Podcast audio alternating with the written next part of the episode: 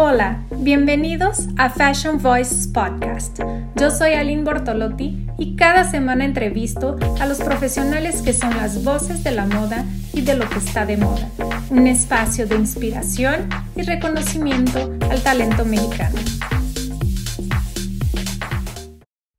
En el episodio de hoy platicamos con el gran joyero Daniel Espinosa quien nos comparte sus inicios en la joyería, su exitosa trayectoria y su filosofía empresarial y personal. Hola, bienvenidos a Fashion Voices. Yo soy Aline Bortolote y aquí platicamos con los profesionales que son las voces de la industria de la moda y de lo que está de moda. Hoy tengo de invitado especial a Daniel Espinosa, el joyero más internacional de México, con una entrevista increíble donde platicamos de su carrera, de sus logros, colecciones y de su filosofía de trabajo. Espero les guste. Hola Daniel, ¿cómo estás? ¿Qué tal? Muy bien, encantado de saludarte. Gracias por este este podcast y esta grabación que vamos a hacer y encantado de poder compartir contigo. qué felicidad, gracias a ti por tu tiempo, porque, wow, tener a Daniel Espinosa en el podcast es un honor. Muchísimas gracias, Daniel, por estar aquí y platicar de tu carrera, de tu trayectoria, de tus éxitos, logros y también cómo estás pasando por esos momentos. Antes que nada, ¿cómo estás, Daniel? ¿Todo bien? Físicamente muy bien, afortunadamente, gracias a Dios. Y, bueno, contento de mantener pues, la energía vital para poder eh, continuar eh, con este, este proyecto que, bueno, es mi vida y es, lleva mi nombre, pero finalmente muy contento de estar aquí y de contestar lo que consideres adecuado muchísimas gracias, Daniel. Bueno, si no lo han escuchado, es el diseñador más internacional de México y es, o sea, el más top de la joyería en México. Cuéntame, por favor. ¿Cuándo percibiste esta vocación para diseñar joyería? ¿Cómo fue desde chiquito? Cuéntame eso, por favor. Bueno, te voy a contar que eh, nazco en un pueblo eh, platero con una cantidad increíble de pequeños talleres porque cada casa realmente es casa y tienen un pequeño espacio y son talleres. Entonces, eh, lo vivo desde que soy niño, desde que estoy en la escuela, desde que muchos de mis compañeros eh, por las tardes de pronto ayudan a los papás o el fin de semana para poder completar ese trabajo maravilloso de, de la joyería. Y bueno, desde siempre lo he conocido. Yo no soy un artesano eh, porque lo tengo que reconocer. Quien hace esta, este trabajo excepcional son gente que por generaciones ha ido adquiriendo esta habilidad y la va mejorando y la va compartiendo. Lo que yo hago es crear eh, y mis ideas se concretan a través de las manos de cada uno de los artesanos y artesanas que en Tasco, en un lugar divino que tenemos que se llama Casa de Plata, es donde se ejecutan todas las creaciones que, que hoy forman parte de mi colección. Entonces, eh, como te decía, pues como niño veía todo este trabajo increíble, el olor de los talleres, el estar y escuchar el martilleo o los motores puliendo, me, me resultó algo natural e inherente a mi niñez, a mi juventud. Cuando era adolescente, como todos los adolescentes realmente, de pronto dije, jamás me voy a dedicar a esto, no me gusta, no es lo mío. Eh, sí, no, es, es, es algo que me sucedió. Pero eh, finalmente, bueno, pues esto te digo, entre los 16 a los 20 años, eh, dije, no, no, esto no, me, no, lo voy a, no lo voy a hacer. Y, pero de pronto también me doy cuenta al estar en la universidad que ah, pues hay un bagaje cultural e, enorme del cual pues tuve la oportunidad y fortuna de ser parte desde niño y que cuando voy dándome cuenta en la universidad que me encanta lo que estoy estudiando, pero que también me gustaría de poder desarrollar este, esta habilidad que tengo creativa, pues termino en la universidad y digo, bueno, me voy a ir a estudiar formalmente diseño de joyería. Y entonces me voy a vivir a Los Ángeles a estudiar diseño de joyería en el Gemological Institute of America y es ahí donde realmente reconozco la maravilla que es Tasco, ¿no? Eh, porque tenía compañeros, pues, de Asia, de diferentes países, Singapur, Tailandia, China, eh, India y por supuesto había europeos, había americanos, había de todas las, de todas las nacionalidades, pero cada uno eh, mostraba, digamos, su herencia cultural y su estilo de fabricación o su estilo de diseño cuando nos estábamos convirtiendo en diseñadores. Y entonces me doy cuenta que Tasco ha tenido esta maravilla de, de, poder contar historias visuales a través de un estilo único que se desarrolló durante varias, se desarrolló durante varias décadas y de la cual fue testigo pues la actriz Dolores del Río, eh, Frida Kahlo, Diego Rivera, que pasaban muchas temporadas en Tasco y que su, su sentido estético y visual pues obviamente permitía que, que, este estilo de trabajo de platería realmente pues fuese apreciado en el mundo y que tenía su propia fuerza y energía. Y entonces regreso con una formación en diferentes países a mi origen, a Tasco, y continúo trabajando con las técnicas tradicionales, pero con un estilo absolutamente diferente e innovador. Al principio me costó tiempo y, esfuerzo convertir, convencer a los, a los artesanos de hacer estas ideas locas en su momento, pero afortunadamente lo, lo logré. Y es ahí donde, donde realmente empieza a los 22 años este lanzamiento de la colección que, pues, que lleva mi nombre.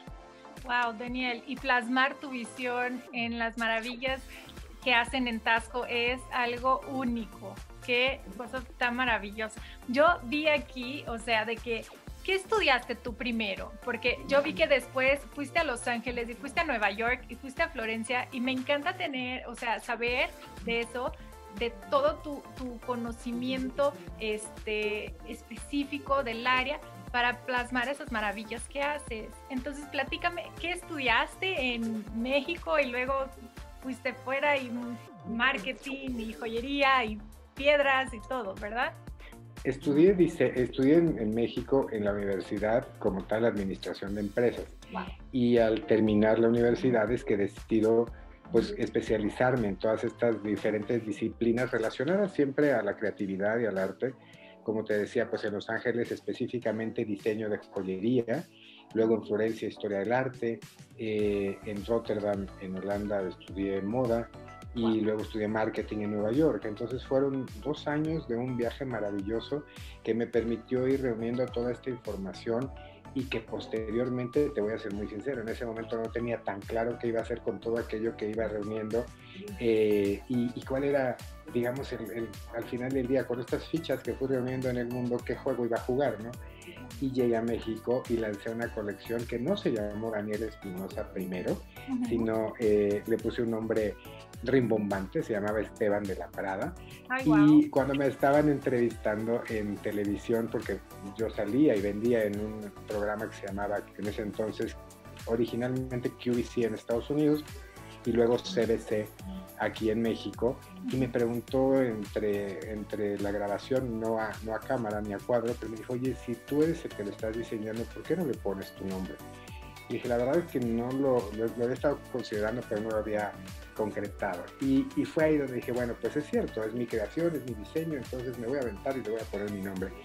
Y entonces es cuando lanzo la colección, eh, con la primera colección con mi nombre, con totalmente mi estilo. Y también sabía que ese era como el primer gran paso que tenía que dar, porque ya una vez que iniciara con ello ya no hay retroceso ni forma de regresar. Daniel, y eso fue 1997, tu primera colección. Es correcto, en el 97 justo aquí donde estoy ahora, eh, en el World Trade Center, y desde entonces hemos estado aquí y, y aquí nos mantenemos. Wow, felicidades porque es un gran logro de tanto tiempo y mantenerse así. Y más que eso, o sea, voy a llegar a la internacionalización, pero no quiero, este, porque me has mencionado muchas cosas que quiero tocar un poquito más adelante, pero por ejemplo, ahorita vi que combinaste tu parte de empresario, de administración de empresas, con todos tus conocimientos en joyería, con tu herencia cultural fenomenal en Tasco y creaste una empresa increíble, tu marca homónima.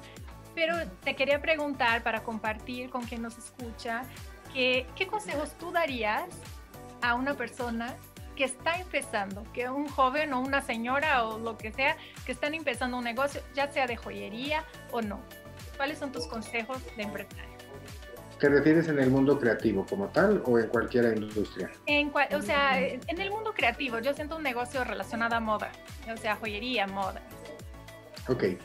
Bueno, eh, obviamente iniciar un negocio en este momento y no me refiero a la pandemia, sino iniciar un negocio 22 o 23 años después de yo haber lanzado mi primera colección, eh, mi inicio no tiene nada que ver con eh, las facilidades que hoy existen para poder transmitir tu idea eh, a, través de las, de las, plataformas y de las redes sociales que hoy existen. Yo creo que la difusión va a ser más rápida, va a ser mucho más sencilla el poderlo comunicar pero hay algo que es la capacidad de resistencia que tienes que tener, porque finalmente eso no lo puedes eh, imaginar, que todo va a ir y va a ser miel sobre hojuelas. Finalmente es un mundo muy competitivo y efectivamente cada vez hay más competencia en cada una de las industrias creativas o no, y hay gente que es muy, muy buena el tema es encontrar la claridad en lo que tú eres eh, excelente y que esa sea la línea en la que te mantienes. Es decir, si es un creativo, pues no puede ser creativo en joyería y zapatos y accesorios y ropa. En fin, yo creo que tenemos que tener una especialización eh, muy específica. Digamos que esa sería la primera sugerencia. La segunda es eh, pues tratar de que toda tu cadena productiva tenga un, eh, pues una cercanía y que la huella de carbono sea lo, más corta posible porque hoy por hoy, sin duda, el, poder crear con materiales y con elementos lo más cercanos geográficamente al lugar en donde estás o en el lugar en donde vas a distribuir, pues es una tendencia importante. Eh, entonces, el, el, hecho de también reconocer a quién va dirigido ese tipo de, de diseño o de producto que estás creando o que estás promoviendo, pues para ser mucho más focalizado ya existen muchísimas herramientas excepcionalmente buenas y positivas para poderlo, para poderlo entender y poderlo direccionar específicamente. Y bueno, que sepas que eh, si bien la forma de difusión es mucho más ágil y más eh, rápida en este momento, pues también existe una eh, pues un gran reto ¿no? en, esta resistencia. Eh, hoy y siempre lo ha existido, o sea, la constancia de un creativo por mostrar una y otra vez y otra vez, temporada tras temporada, eh, y entre temporadas también, nuevas colecciones y mostrar tu creatividad, pero sin perder la esencia con lo que iniciaste. Creo que es eh, vital el entender que tiene que ser algo continuo, es, con evolución, pero sí de manera muy constante y perseverante también. Me encanta lo que estás diciendo de la resistencia, siento que es súper importante y la parte de nicho también, encontrar un nicho y pensar en tu público es fundamental. Muchas gracias por ese consejo, Daniel, está increíble. Y llegando a eso, tú, ¿en quién te inspiras o en qué te inspiras cuando estás creando tus colecciones?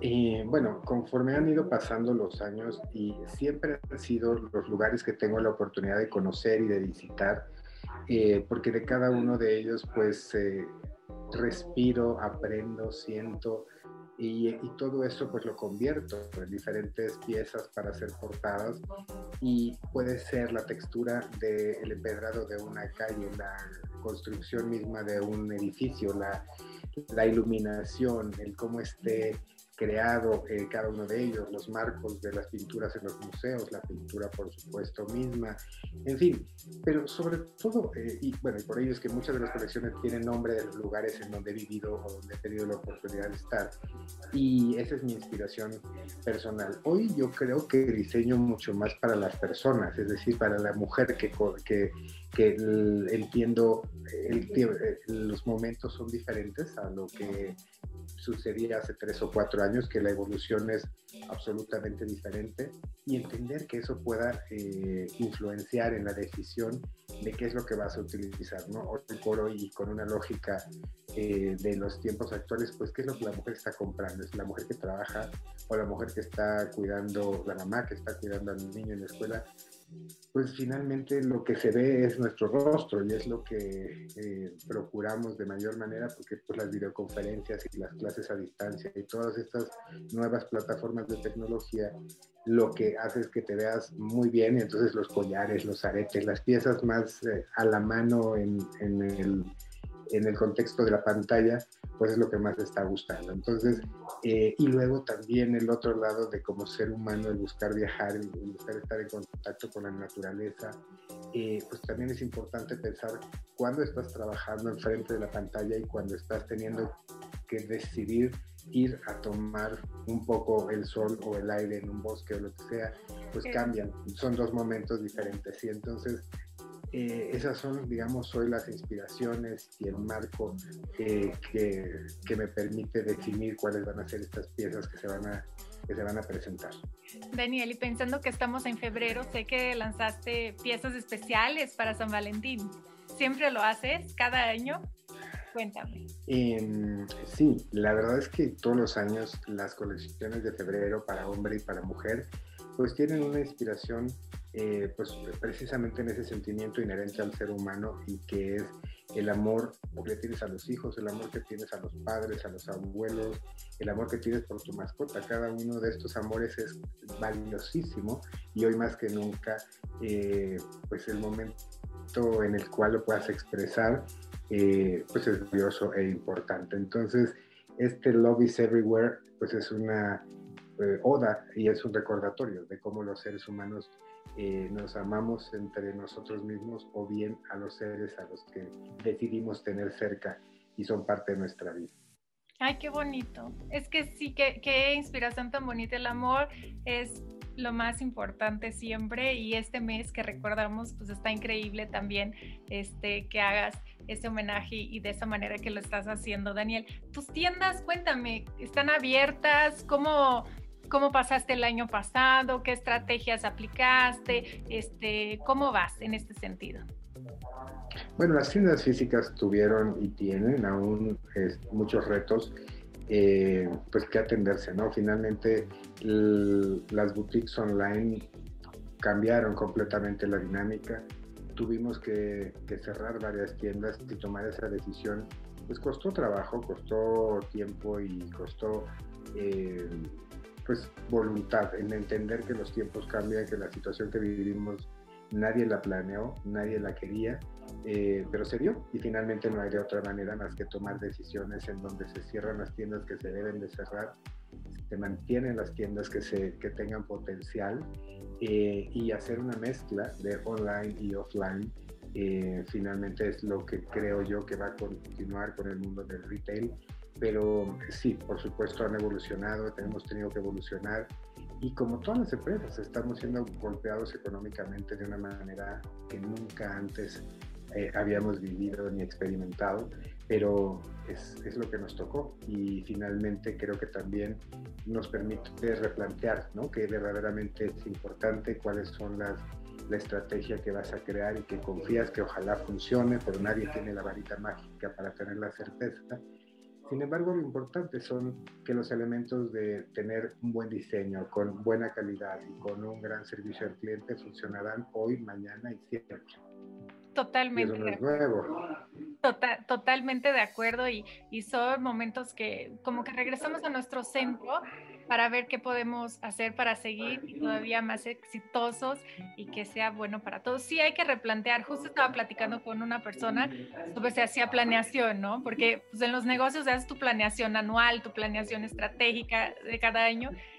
Y ahora justo platicábamos que, que no podemos llegar como a más de tres meses y, y, luego fuimos más atrás, como que no podemos llegar a casi una semana. O sea, sí tenemos planeación, pero los planes están cambiando tan tan de un día a otro que pues, seguir una línea, pero saber que podemos ir adaptándonos también da esa, eh, esa sensación de lo, de lo, que hiciste, ¿no? De saber exactamente qué tiendas sí, qué tiendas no, cómo seguir, combinar offline con online. Pero lo más importante creo que es seguir, ¿no, Daniel? Seguir y tener la claridad de que eh, al final del día el consumidor está ahí, el consumidor, esto va a pasar, todo lo bueno y todo lo malo termina esto ya se tardó mucho, lo cual es cierto y es desgastante. Eh, y entonces es donde tienes que asirte de otras herramientas y de, y de decir, sabes que un poco en el entendimiento, sabes que este día ya ni siquiera puedes planear adelante porque no sabes exactamente qué va a suceder. Entonces, eh, ni siquiera nosotros estamos exentos absolutamente de nada. Entonces, eh, es decir, hoy voy a tratar de ser lo mejor que me sea posible en todos sentidos, ser lo suficientemente claro, eh, entender que estamos tratando en la medida de lo posible de que se haga lo mejor para la continuidad del proyecto y la continuidad de las personas en el equipo. Pero bueno, todo el mundo eh, está claro de que ya nada es igual a lo, a lo, anterior, ya nada es igual a lo de ayer. Las noticias de hoy y las situaciones influyen absolutamente. Y como bien dices, si bien hay que tener un plan a mediano y largo plazo de lo que nos gustaría, es solamente para no perder la guía, pero al, al final es como pues resulta que no sucedió como lo esperaba y hay que adaptarse, o sucedió y sucedió mejor y ahora tengo que acelerarlo, ¿no? Sí. Entonces, sí que es importantísimo el que podamos entender de que lo único constante es el cambio. Sí, totalmente de acuerdo. Daniel, o sea, y tú que estás presente en cinco continentes, ¿cómo fue ese proceso de internacionalización? ¿Cómo son diferentes los consumidores? ¿Cómo son tus colecciones para cada mercado? ¿Es la misma? ¿No es? ¿Cómo se dio? ¿Cómo, sal, cómo fue esa internacionalización tan exitosa de tu marca? Platícame también. Bueno, eh, como te decía, son momentos completamente diferentes. Sí, en sí, ese sí, momento se tenían que, te estoy hablando de entre el 97 y el 2005, uh -huh. pues la forma de mantener esa internacionalización era ir y presentar la colección de manera constante a cada uno de los países, a España, a Francia, a Alemania, Italia. Y entonces tenía que estar ahí porque todos los jugadores del lugar estaban presentes y estaban presentes dos y tres veces por año ahí esperando y con, con constancia decir, aquí estoy, estoy invirtiendo en estar aquí, estoy invirtiendo en presentar mi colección, la clásica y la nueva, la clásica y la nueva, o sea, no hay más.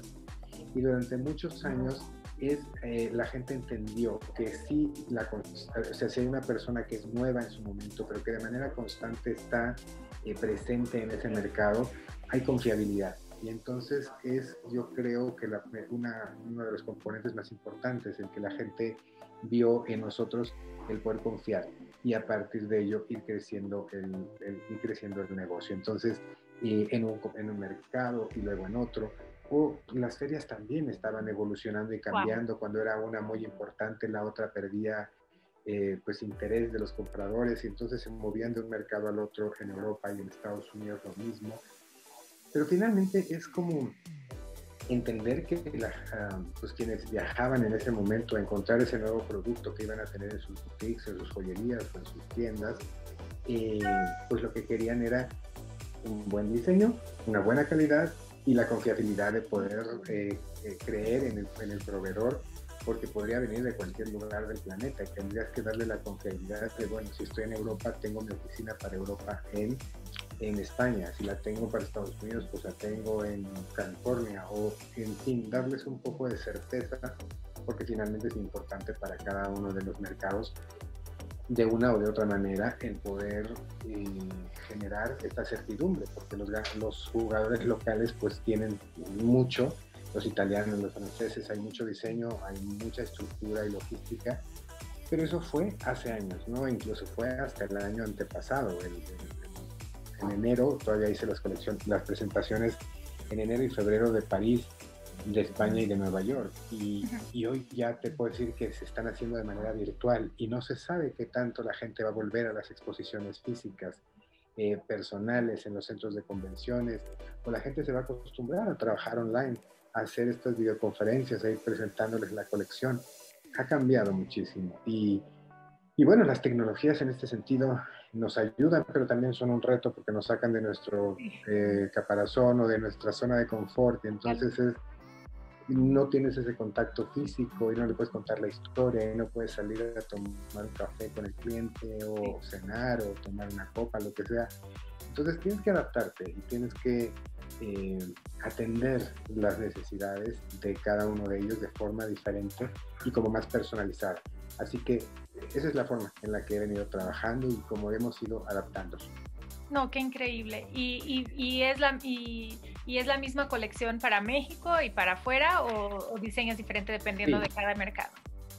Es una colección, lo que pasa es que para el extranjero eh, la colección digamos que sale completa Ah, y cada uno de los mercados selecciona cuál es la que gusta más para ciertas zonas, ¿no? Eh, pero en realidad sale completa. Y lo que tenemos claro, cuáles son, digamos, las clásicas que siempre se venden, pues porque tienen una temporalidad o porque tienen, pues fueron muy atinadas en el diseño y funcionan en cualquier latitud. Entonces, pues es increíble ver cómo un mismo par de aretes le encanta a una mujer rusa que a una mujer taiwanesa o una mujer española o francesa y por supuesto a una mexicana centroamericana o una, una, eh, una mujer de Estados Unidos. Entonces, eh, es, es, interesante ver cuando logras en el diseño ese, esa pieza que funciona en cualquier lugar del continente y no todas tienen el mismo universal. Éxito. Wow. Wow, qué, qué, increíble, Daniel. Y tú hiciste de tu taller ahora en Tasco un museo interactivo. O sea, es Sí. Wow. Este, ¿cuándo decidiste abrir tu taller al público para que lo puse? O sea, yo, yo, sé que estamos en pandemia, no sé cómo estás operando ahorita, pero se me hace tan valioso este, tener ese acercamiento, que la gente entienda el proceso, que conozcas tu taller que está maravilloso, porque, wow, enorme, en un lugar privilegiado. Platícanos de esa, de, de, de esa idea, de cuándo decidiste abrir y cómo fue el proceso. ¿Y cómo es si alguien quiere ir a visitarte? No sé si ahorita, pero cuando se pueda. Eh, bueno, eh, la idea como tal surgió hace alrededor de unos cinco años, cuando eh, pues el espacio en donde estábamos había ido creciendo tanto como era posible. Piensa que Tasco pues es un lugar en donde todos son siete colinas y no hay nada plano, por lo cual no puedes tener una fábrica como la podemos pensar que existen en el mundo de la joyería pues que están en una nave industrial y todos los procesos se hacen de manera em, estratégica uno tras otro y se planea una fábrica de una manera mucho más estructurada en un lugar plano. Aquí tenías el reto de que pues tenía que ser eh, con lo que teníamos, el lugar en donde estábamos alquilando ahí, que estuvimos por más de 10 años creciendo y entonces pues costaba trabajo la logística de operar el taller. Entonces, eh, decidimos que era momento de buscar un espacio nuevo que tuviera un poquito más de modernidad y un poquito más de actualidad, pero que mantuviera ese fabuloso hecho a mano que hoy, que hoy seguimos trabajando de la misma manera, pero en un espacio mucho más generoso y que la gente también estuviera mucho más cómoda, que tuviera un lugar muy digno, muy bonito para poder trabajar porque en el otro lado ya estábamos un poquito apretados. Entonces, eh, pues empezamos con la construcción de este nuevo espacio que se llama Casa de Plata y se hizo eh, pensando, primero que nada, lo que le pedía a los arquitectos que lo, que lo diseñaron era que los árboles que estaban en el, en el espacio, en una casa que pertenecía a mis a, mi familia eh, y a mis primos y, le dije, oye, lo único que no se pueden tocar son los árboles, entonces haz lo que tengas que hacer, pero los árboles no se pueden tocar, se mantienen eh, y alrededor proponme lo que tú quieras. Y, y, entonces estos cuatro árboles pues son como los guardianes de este espacio y es un espacio que resultó muy estéticamente muy bonito con el eh, pues coordina muy bien con el ambiente del pueblo mágico que es Tasco y lo que quisimos también hacer es que fuese un, espacio abierto a los visitantes para que conocieran, por un lado, quienes era la primera vez que se acercaban a una, eh, que se acercaban a un taller de joyería, pues que conocieran el proceso completo en real, ¿no? O sea, no es un tour creado para el turista, es un tour que se da, sí, para quien nos visita, pero el mismo artesano un día está creando colección de serpientes y el otro día esferas y el otro día a lo mejor haciendo una bolsa. En fin, todos hacen su trabajo normal y natural, pero como todos son tan bonitos y todos son tan estéticamente y visualmente tan ricos y siempre generan ese wow, entonces no importa el día en el que vayas porque finalmente encontrarás algo mágico en el trabajo de cada uno de ellos. Y entonces tiene un layout que permite que vayas caminando y que vayas conociendo cada uno de los procesos del taller, de los baños de galvanoplastía, del área de ensamblado, de, del área de producto terminado, del semi-terminado, los, los, cuartos donde están las piedras, las perlas, todos estos materiales que se utilizan y que fascinan ¿no? a quien llega y dice, wow, qué bonito es eh, el proceso en su conjunto, porque si bien es, es eh, un proceso pues grande, pues sigue siendo un proceso artesanal. Y luego ya terminas en una tercera planta, después de trabajar y de interactuar con las personas y de preguntarles, oye, ¿cuánto tiempo tienes y tú qué haces? la gente está encantada de recibir a la gente y poder compartir y de contar su propia historia dentro de Casa de Plata y desde antes que estábamos en el otro taller. Entonces, eh, pues termina en un, en un eh, tercer nivel en donde está el comedor, donde comemos, pues, cuando yo estoy ahí, pues ahí comemos todos y tiene una vista espectacular del pueblo. Y de verdad llegas y dices, wow, después de ver la belleza por todos los diferentes rincones del espacio, llegas a este lugar y, te sorprende, ¿no? Y entonces hay un pequeño museo eh, ahí y una galería y una tienda en este, en este nivel. Y es ahí donde lo más importante fue como objeto, sí mostrar a quienes nos, nos acompañaran, pero también los jóvenes, porque tenemos maestros de 60 y de, 60 65 años y tenemos aprendices de 18, 22, 24 años para que puedan transmitirse, porque se rompió desafortunadamente esta transmisión de padre a hijo, porque en este afán de educarlos y darles lo mejor y demás, pues sí se perdió, estudiaron otra cosa y al final del día no continuaron con esta parte tan bonita que es el trabajo de la planetería y de la artesanía entonces ya eh, se rompió un poquito. Y lo que hicimos es buscar que los maestros enseñen a los aprendices y se mantenga ese saber hacer. Y bueno, creo que ahí vamos, lo estamos logrando. tuvimos que hacer un, ajuste y hacernos más pequeños porque pues se cerraron varias tiendas y de modo hay que hacer lo que se tiene que hacer y, estamos muy contentos porque la gente aprecia muchísimo el hecho que los mexicanos sobre todo aprecian mucho el que eh, esta marca Daniel Espinosa pues tenga ese contenido tan importante del hecho en México con un buen diseño, con un buen terminado, con un buen nivel de calidad. Entonces, pues contento de compartírtelo que eh, pues ahí estamos, estamos funcionando eh, en la medida de lo posible cuando las condiciones nos lo permiten y bueno, ojalá que pronto nos puedan acompañar eh, previa cita, obviamente, en la página de internet para poder estar ahí. Daniel, me encanta que, creo que el cliente cuando entra o la persona que va a visitar no necesariamente pues, puede ser que no sea todavía un cliente, pero yo creo que se enamora del proceso y de ver justamente lo que dices de lo bien hecho en México, de toda esa historia artesanal, de todo ese compromiso con Tasco también, con todo ese diseño. Creo que ya cuando te, terminas, cuando subes y, ves, ok, la vista y todo, pero esa sensación de participar del proceso, de conocerlo a fondo, creo que deja en, la persona que lo visita una, una, sensación maravillosa, ¿no? ¿Cómo salen? Eh, lo que pasa es que sí hay un antes y un después, porque han ido pues todo tipo de, de, invitados, ¿no? Es decir, desde la, eh, periodistas, bloggers, clientes de la marca que les interesa conocer el proceso, turistas que no nos conocían pero que nos conocen ahí. Entonces, pero siempre hay un antes y un después, porque nunca piensas la cantidad de trabajo, el número de personas eh, que hay detrás de cada par de aretes y, lo aprecian de una manera diferente. Entonces, sí, te digo que ese factor wow eh, lo, lo ves en hombres, mujeres, jóvenes que nos visitan. O sea, todo el mundo dice, nunca pensé que todos estos pasos fueran necesarios y toda esta habilidad de cada uno de los artesanos eh, fuese, hecha, fuese, fuese hecha de esta manera y sobre todo este, porque es un proceso muy antiguo el que mantenemos y el que cuidamos. Y entonces, pero para los trabajadores se les hace algo normal, para los artesanos. Sin embargo, y lo cuenta como muy fácil, pero cuando alguien ha tratado de hacer algo, pues no somos lo suficientemente hábiles para lograrlo.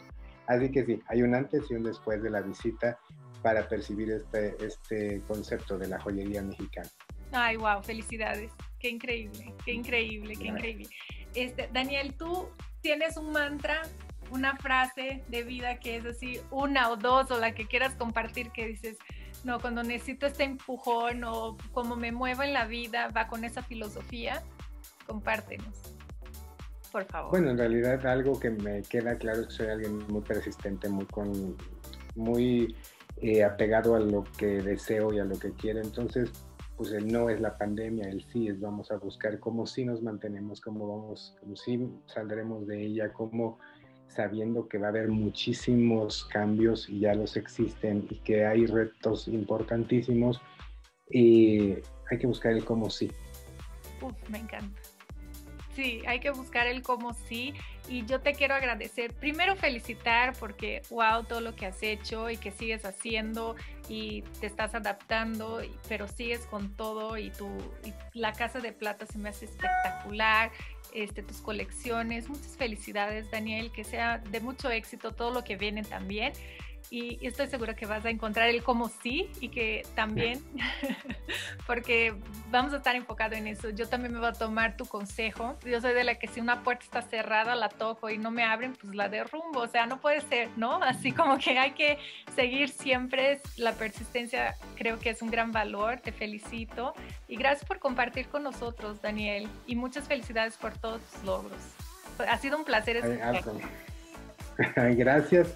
Gracias por permitirme compartir eh, en este momento pues un poquito de la historia detrás y de lo que es Daniel Espinosa como persona, como empresario. Em, y la verdad es que lo disfruto enormemente. Yo creo que eso es un reflejo fiel de lo que, de lo que quiero transmitir y de un eh, legado que me gustaría poder dejar eventualmente para que estas generaciones que vengan detrás reconozcan este saber hacer del, de la artesanía y de la joyería mexicana y que le den el valor y la importancia que corresponde.